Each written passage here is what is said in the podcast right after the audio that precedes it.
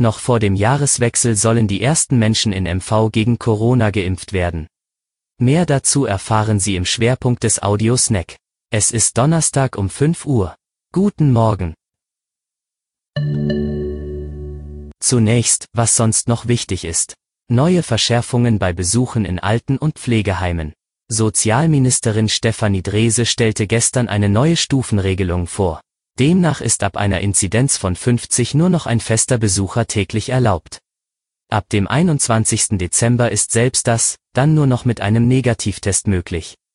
Steigt der 7-Tage-Wert über 100, darf es Besuche noch dreimal pro Woche geben, bei einem Wert von über 200 nur noch einmal wöchentlich. Es solle jedoch verhindert werden, dass die Einrichtungen ganz schließen. Angler in MV, die noch keine Vereinsbeiträge für das kommende Jahr bezahlt haben, dürfen vorerst trotzdem weiter fischen. Wie der Landesanglerverband gestern mitteilte, bleiben die Beitragsmarken und Angelerlaubnisse bis zum 28. Februar gültig. Hintergrund ist, dass der Lockdown die diesjährige Beitragskassierung sehr erschwere.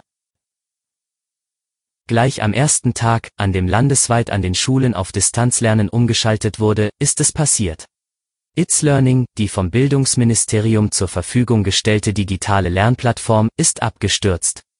Da zu viele Lehrer und Schüler gleichzeitig Zugang wollten, stieß das Programm an seine Grenzen. Laut Bildungsministerium haben mehr als 300 Schulen die Zugangsdaten für die Arbeit mit It's Learning angefordert und erhalten.